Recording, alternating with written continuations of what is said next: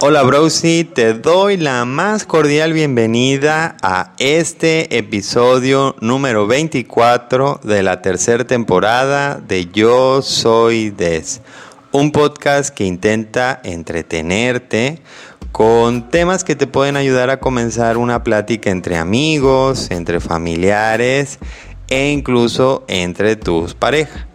Y lo más importante de todo es que este podcast intenta que te relajes y la pases muy pero muy bien durante todo lo que dura cada episodio.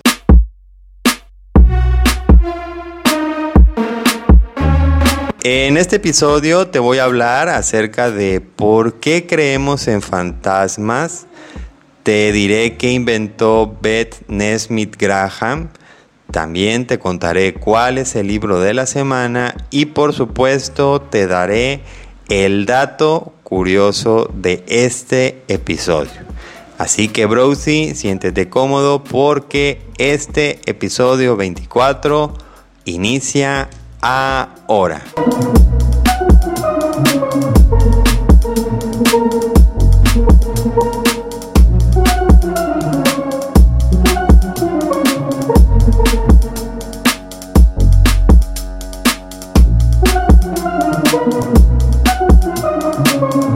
Nuestra etapa como estudiante, así como en nuestro trabajo, en ocasiones necesitamos de ciertos objetos o artículos básicos para poder realizar de manera óptima nuestras funciones de trabajo.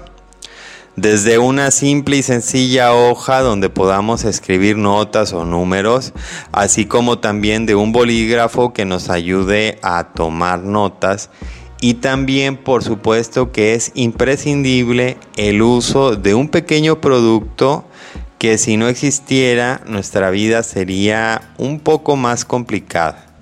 Por eso hoy en Yo Soy Des, a quien se complace en contarte la historia digna de ser contada y escuchada de Beth Nesmith Graham, la inventora del corrector líquido.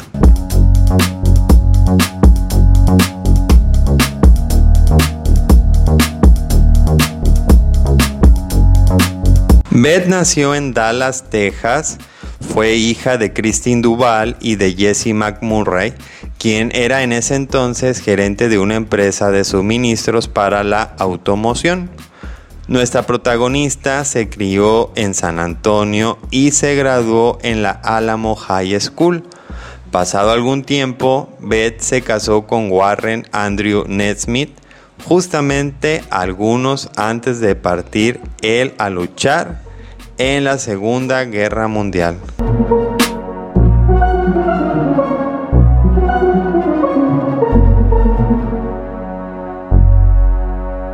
Mientras su marido estaba ausente, nació su hijo Robert el 30 de diciembre del año de 1942, después de que regresara su esposo de la Segunda Guerra Mundial. Desafortunadamente, Beth se divorció. Otra situación que también cambió el destino de la vida de Beth fue que su padre murió a principios de la década del año de 1950, dejando algunas propiedades en Dallas a Nesmith Graham. Ella, su madre, Michelle y su hermana Yvonne se mudaron allá para poder tener cuidando esas propiedades.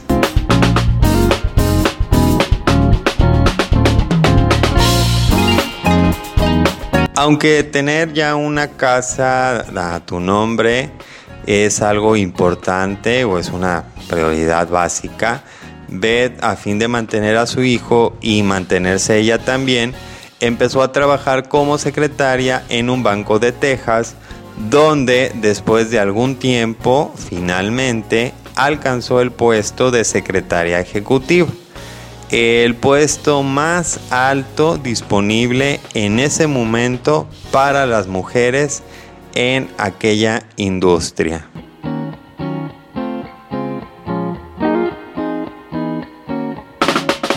En esa época, con la aparición de las primeras máquinas de escribir eléctricas, era muy difícil corregir los errores que se cometían al momento de escribir un texto.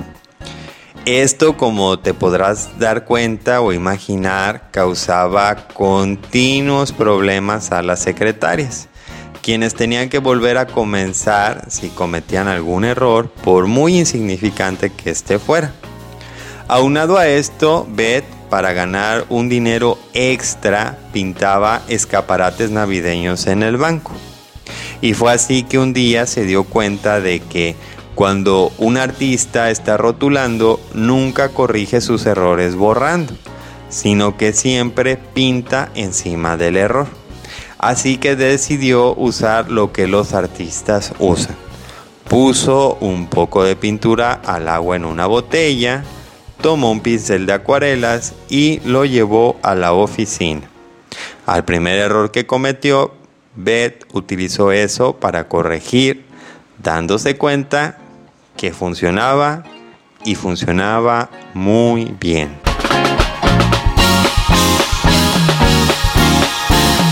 Browsy, en el siguiente bloque te seguiré contando la historia de Beth y su corrector líquido. Por mientras, dejemos este tema y esta historia hasta aquí.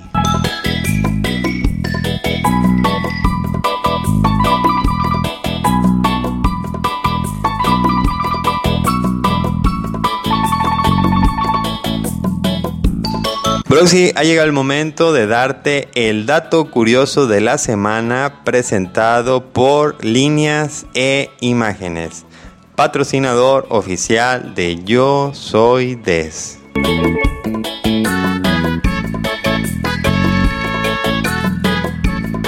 Estoy seguro que has pensado toda tu vida que las decisiones que tomas día a día están hechas con plena conciencia de que son tu mejor opción.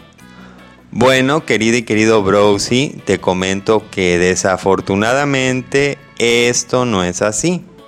Para darte un ejemplo de esto, te pregunto, ¿cuántas veces has pasado frente a una tienda sin importar lo que en ella vendan y has sentido un impulso de comprar algo que te llamó tu atención sin haber hecho una investigación o una comparación de precio, características, así como necesidades del producto? Bueno, si eres lo suficientemente honesta o honesto, esto te ha pasado en más de una ocasión. De hecho, expertos del comportamiento humano dicen que el 95% de nuestras compras son impulsadas por el inconsciente, ya que nuestro instinto juega un rol decisivo al momento de tomar una decisión, sea cual sea y para el tipo que sea. De hecho, se dice que la motivación se origina dentro de nuestro sistema límbico cerebral, donde solo existen las emociones.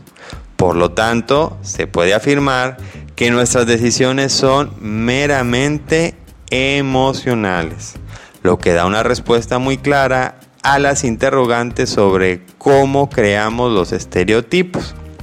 Es decir, las modas, así como por qué tantas personas parecidas hacen o compran las mismas cosas que creen que necesitan para poder mejorar algún aspecto de su vida y que si no las llegan a obtener, eso demerita por mucho su estabilidad tanto emocional como social.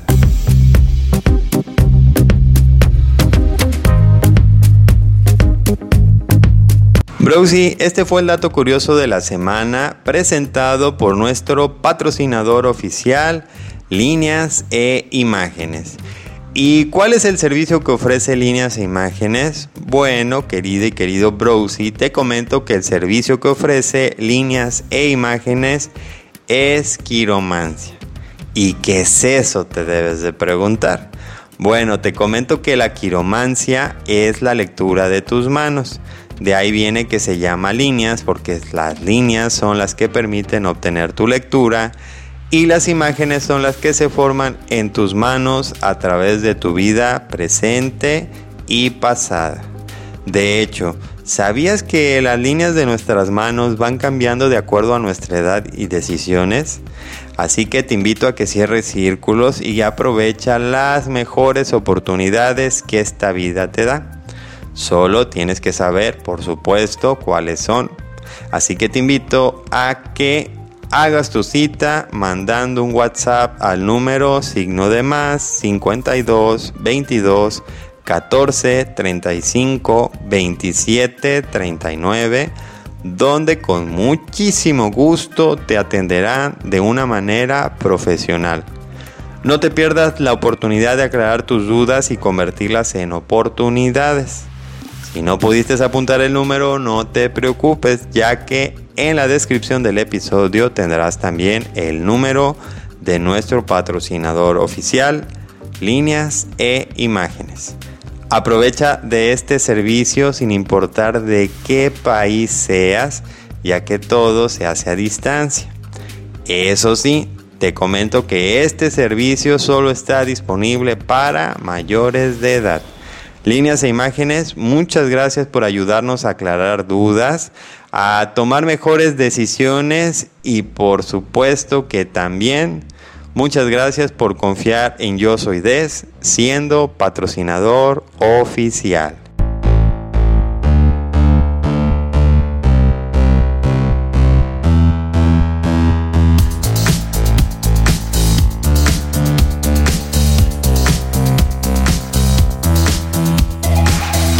Desde los inicios de las comunidades humanas, cuando nuestros antepasados dejaron de ser personas nómadas y se convirtieron en sedentarios, es decir, que se comenzaron a establecer en zonas ricas en materias esenciales para su supervivencia, la idea de los fantasmas nos ha acompañado.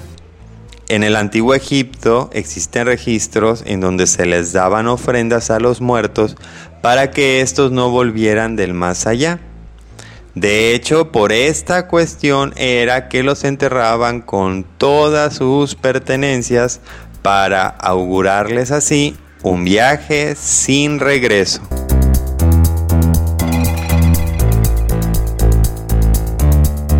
Fíjate, Browsy, que en la antigua Grecia existía la costumbre de ponerles a los difuntos una moneda en la boca. Este ritual se hacía para que el difunto pudiera darle un pago o propina al personaje que se llamaba Obolo Caronte, quien era el barquero que tenía la responsabilidad de cruzar a las almas al otro mundo, siempre y cuando le pagaran por hacerlo. Y si no se tenía esa moneda, bueno, en muchas historias de la antigua Grecia se cuenta de que podías decirle un poema o una frase que haría a Caronte ser benevolente contigo y cruzarte, ya que si esto no pasaba, tu alma se quedaría penando en el mundo de los vivos por toda la eternidad.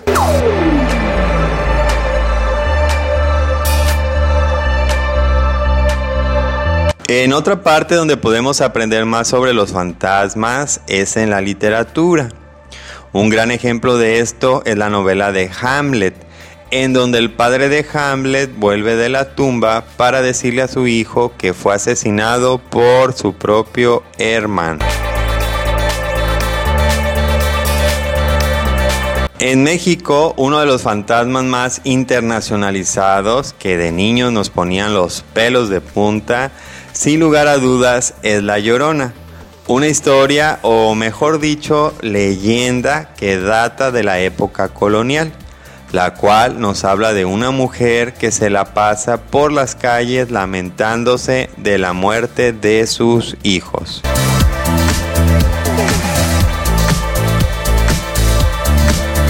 Otro famoso fantasma es el famosísimo holandés volador la cual es una leyenda del siglo XVII que habla del fantasma de un barco cuyo capitán se atrevió a desafiar la ira de Dios y éste lo castigó haciéndolo penar durante toda su eternidad por los siete mares.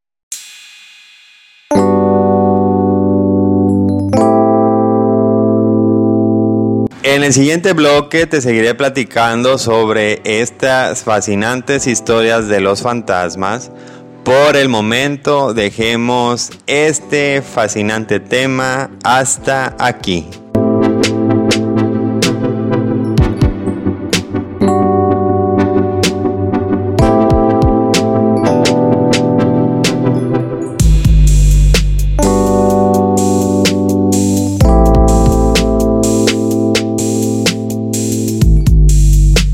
Sí, ha llegado el momento de recomendarte el libro de la semana, el cual en esta ocasión es y se llama o se titula Matar a un rey señor, escrito por Harper Lee.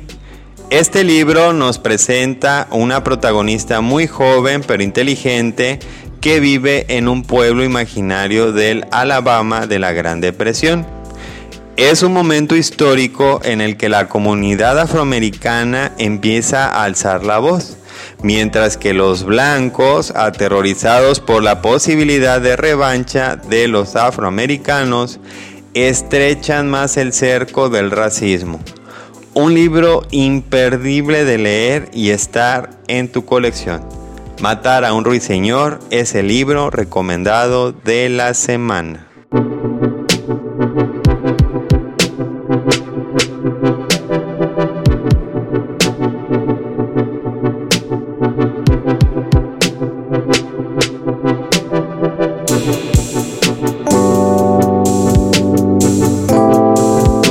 En nuestro bloque anterior te conté sobre Beth después de llegar a obtener el puesto de secretaria.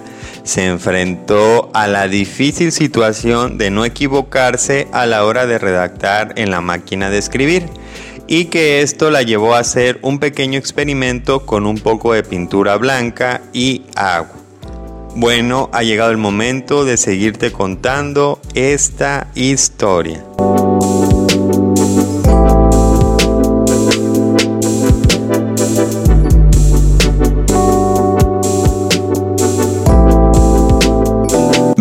Usó en secreto durante cinco años su corrector blanco. Con el paso del tiempo fue realizándole algunas mejoras a este innovador producto. Todo esto fue con la ayuda del profesor de química de la escuela de su hijo. Cabe resaltar que aunque el invento funcionaba muy bien y ayudaba a que el trabajo de las secretarias, así como el de las empresas, fuera más productivo, algunos jefes no estaban de acuerdo con el uso de esa pintura, llegando al grado de llamarle la atención a Beth por su uso. Pero es cierto que sus compañeras secretarias buscaban a menudo su repintador.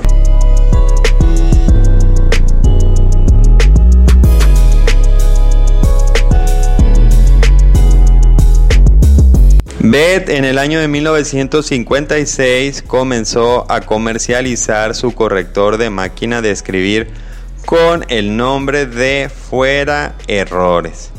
Pero al cabo de un tiempo cambió el nombre de su producto a uno que hoy en día seguimos utilizando, el cual es Liquid Paper, nombre que quedó en definitiva cuando Beth puso en marcha su propia empresa.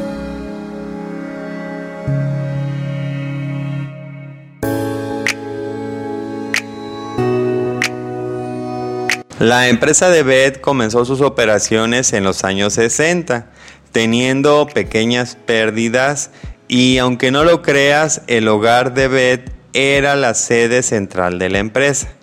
El lugar donde producía era una estructura metálica de 16 por 20 pies colocadas en el patio trasero de su casa, desde donde no solo fabricaba, sino que también empaquetaba y expedía. Pero como el producto comenzó a ser indispensable para las secretarias, cambió el lugar de producción a algo mucho más profesional.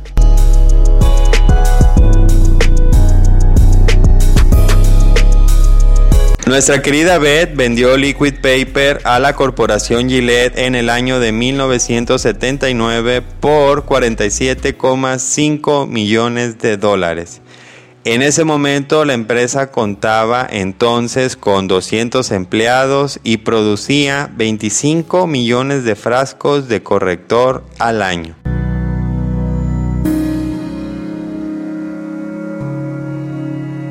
Lamentablemente nuestra querida protagonista de esta historia digna de ser contada y escuchada falleció el 12 de mayo del año de 1980 cuando tenía 56 años en Texas tras sufrir un derrame cerebral.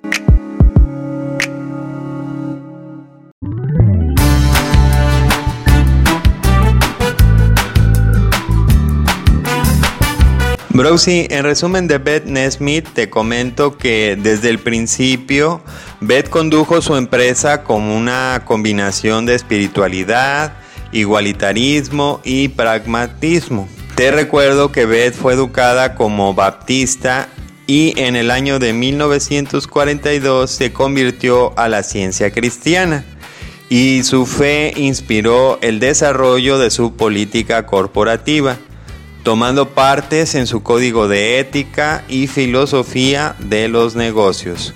Cubrió casi todos los aspectos de la gestión desde su creencia en un ser supremo, anteponiendo la descentralización en la toma de decisiones y el énfasis en la calidad del producto a la obtención de un beneficio.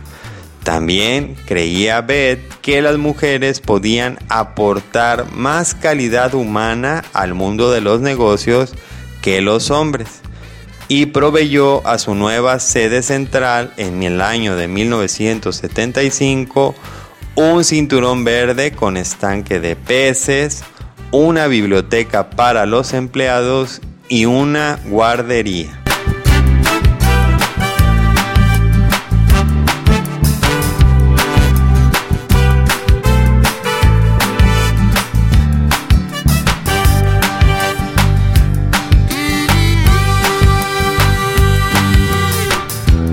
En el bloque anterior te platiqué sobre los fantasmas y sus leyendas, las cuales nos siguen acompañando hasta hoy.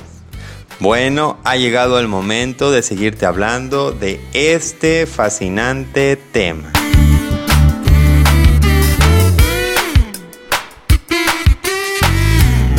Siguiendo contándote sobre los famosos fantasmas que podemos encontrar en la literatura, no puedo dejar de mencionar a los fantasmas del libro Un cuento de Navidad, escrito por el famoso escritor Charles Dickens, los cuales estos fantasmas son enviados a demostrarle al señor Scrooge que si no cambia su idea sobre el verdadero valor y sentimiento de la Navidad, tendrá un fatídico final en su vida.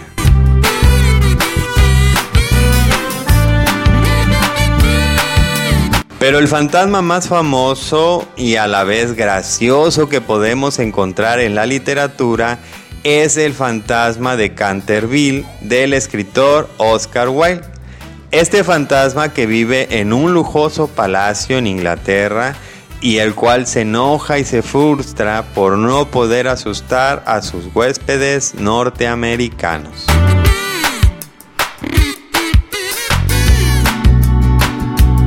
En latín encontramos que la palabra espíritu significa aliento y la palabra ánima viene de la palabra griega anemos que significa viento. Por esto se pensaba en la antigüedad que cuando una persona fallecía, este espíritu o viento que está dentro de nuestro cuerpo se iba o en palabras más coloquiales abandonaba el cuerpo.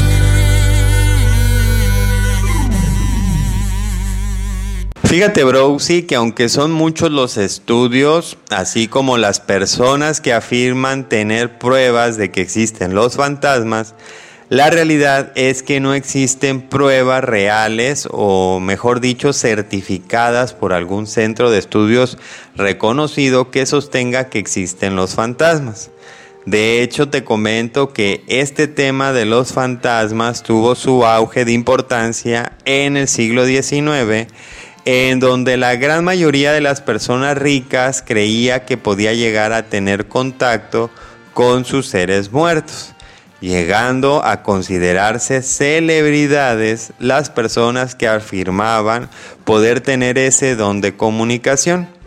Un claro ejemplo de estas personas que se volvieron celebridades es la famosa Madame Blavatsky.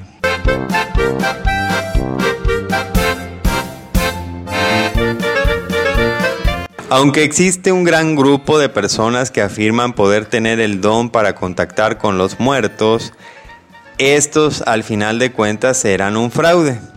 Existe un gran número de personas que se han demostrado científicamente que en cierto punto sí llegan a tener esas experiencias debido a diferentes causas. Una de estas causas son estar expuesto por mucho tiempo al monóxido de carbono, a campos magnéticos naturales, entre otras tantas cosas que hacen una alteración del funcionamiento de nuestro cerebro, dando como resultado el mirar algo que no es real.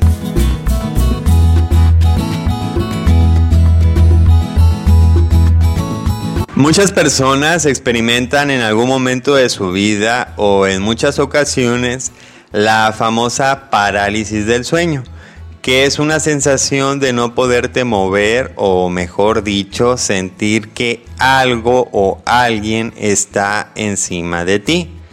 Esto pasa porque la parte del sistema nervioso que controla los músculos de nuestro cuerpo tarda en reconectarse después de haber dormido.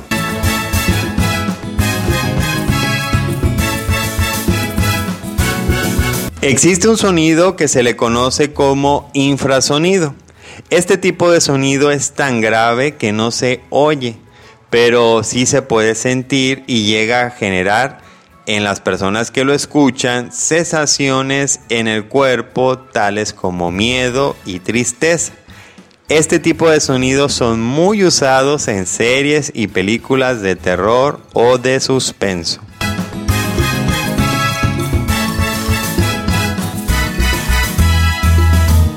Querida o querido Browsy, en resumen de los fantasmas, es importante que entendamos que como te expliqué, no existe aún nadie ni ninguna institución que asegure que los fantasmas existan que la mayoría de estos relatos proviene de algún hecho real añadido con algo de inventiva y que con el paso del tiempo se ha modernizado para que estas historias sigan provocando miedo, suspenso e intriga. Esperemos que más adelante, de ser el caso, la ciencia o un grupo de expertos nos aclare de manera contundente si existen los fantasmas o no. Por mientras, sigamos contando estas historias que al final de todo son parte de la cultura de cada país o región.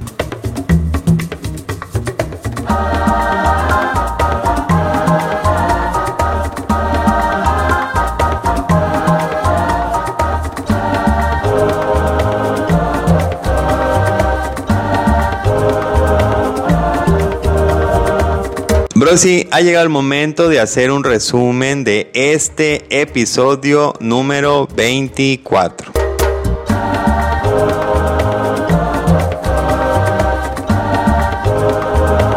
En resumen de Beth Nesmin Graham, me quedo con la idea de que todos podemos llegar a tener el negocio de nuestras vidas, la empresa que nos permita dar ese gran paso de dejar de ser empleados o proveedores de servicios para convertirnos en dueños de un negocio. Como te conté, Beth solo quiso solucionar un problema en su trabajo y al resolverlo comenzó a ayudar a las personas que tenían ese mismo problema. Esto es la base de que un producto sea exitoso, ya que lo primero que tiene que hacer es cubrir una necesidad. Después viene el precio, la calidad, la producción y demás partes que si eres estudiante de marketing o trabajas dentro del ramo de ventas, conoces muy bien.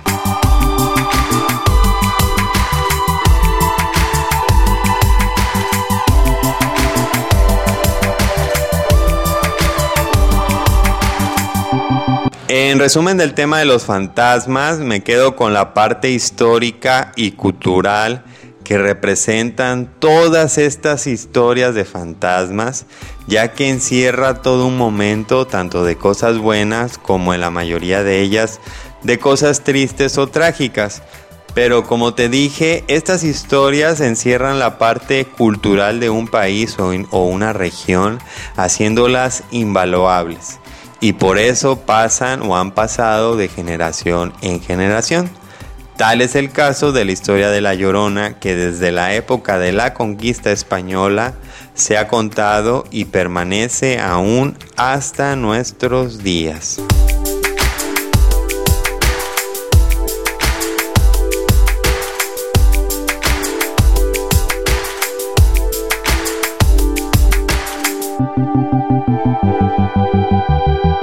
Browsy, muchas gracias por dejarme acompañarte en este día, sin importar la hora, lugar y fecha en la que me estés escuchando.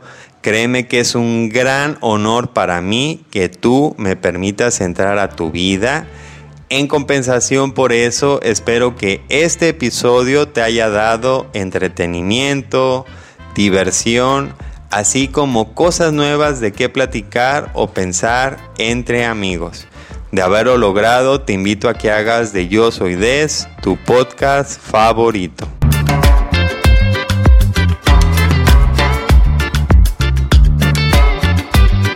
Si quieres decirme qué te gustó de este o de todos los episodios, te invito a que me lo hagas saber por Instagram, arroba yo soy oficial, donde con muchísimo gusto te responderé. La frase de este episodio es, lo que no intentas hacer es lo único que es imposible. Te invito a que repitas esta frase mientras te miras por las mañanas en el espejo o cada vez que lo necesites. Estoy seguro que esta frase te ayudará mucho. Lo que no intentas hacer es lo único imposible.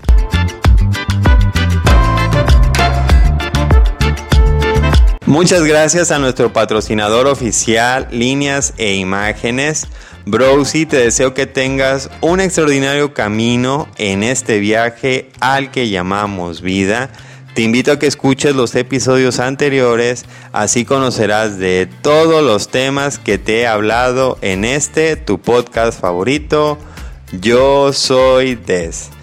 Te recuerdo que sin importar en dónde me estés escuchando, sin importar si eres hombre o mujer, y tampoco aquí en Yo Soy Des no nos importa tu edad, todos somos brosis. Mi nombre es Des, esto fue el episodio número 24 de la tercera temporada. Adiós.